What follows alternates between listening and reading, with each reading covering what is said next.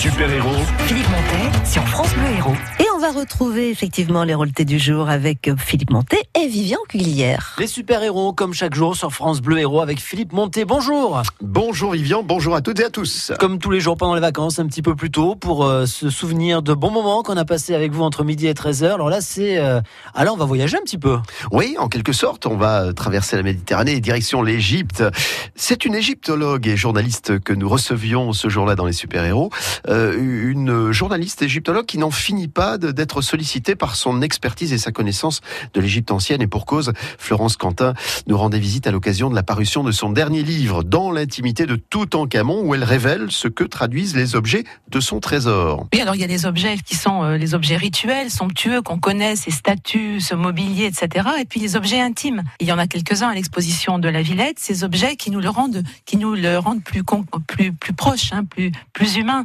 Il y a ces, ces, ces bijoux, il y a euh, ses vêtements, les jeux avec lesquels euh, il aimait se détendre, et puis euh, ce qu'il, ses hobbies, c'est-à-dire euh, il, il, aimait beaucoup la chasse, il y a ses, ses chars, des montées, remontées, et puis toutes les armes d'un adolescent qui aimait aussi les, sports sans doute un peu un, peu, si ce n'est violent, enfin les sports euh, très actifs. Et euh, ça nous donne finalement euh, quelques idées sur sa personnalité, parce qu'on on ne sait rien sur la personnalité de ces pharaons, Ramsès II, Toutmosis III. Il n'y a que de la propagande royale à travers les documents qui nous sont parvenus.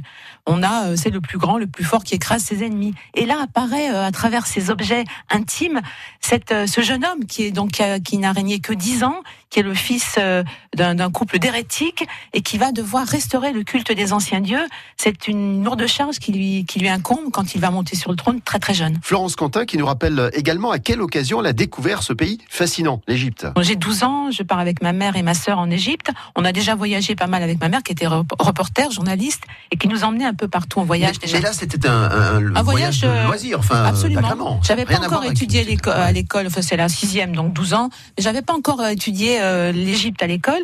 C'est un voyage euh, ludique avec ma famille. Et là j'arrive en Égypte et c'est le coup de foudre absolu. Je me dis, j'ai l'impression d'être chez moi. Mais dans les paysages, la lumière, les, les, les populations, et évidemment euh, tout ce que je découvre du point de vue de l'archéologie.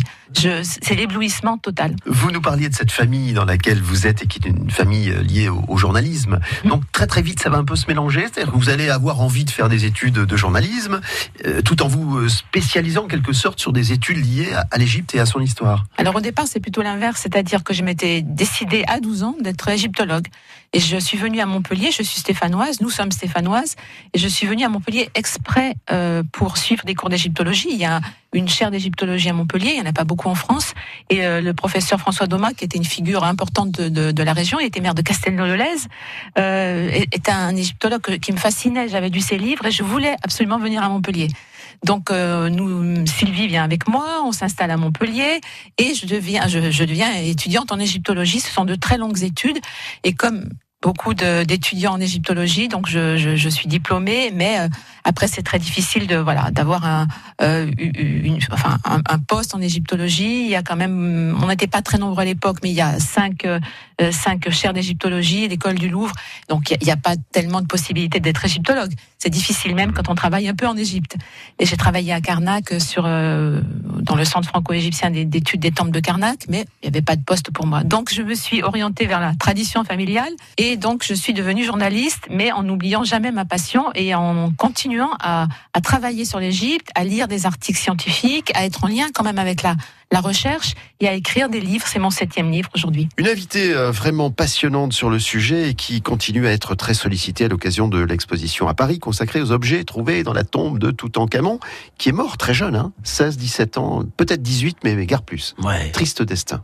merci d'avoir plombé l'ambiance. Merci, merci. Je sentais que ah ça ouais. Moi, je me suis dit, ça va être festif avant le week-end. Bon, euh, bon. Merci. Après Philippe. le week-end, alors. ça sera festif. À partir de lundi, c'est retour à la normale puisque les vacances sont terminées. Donc, on vous retrouve à midi sur France Bleu Héros pour les super-héros. Merci de votre bonne compagnie. Merci Vivian Cuglière et les infos bientôt sur France Bleu Héros. France Bleu Héros.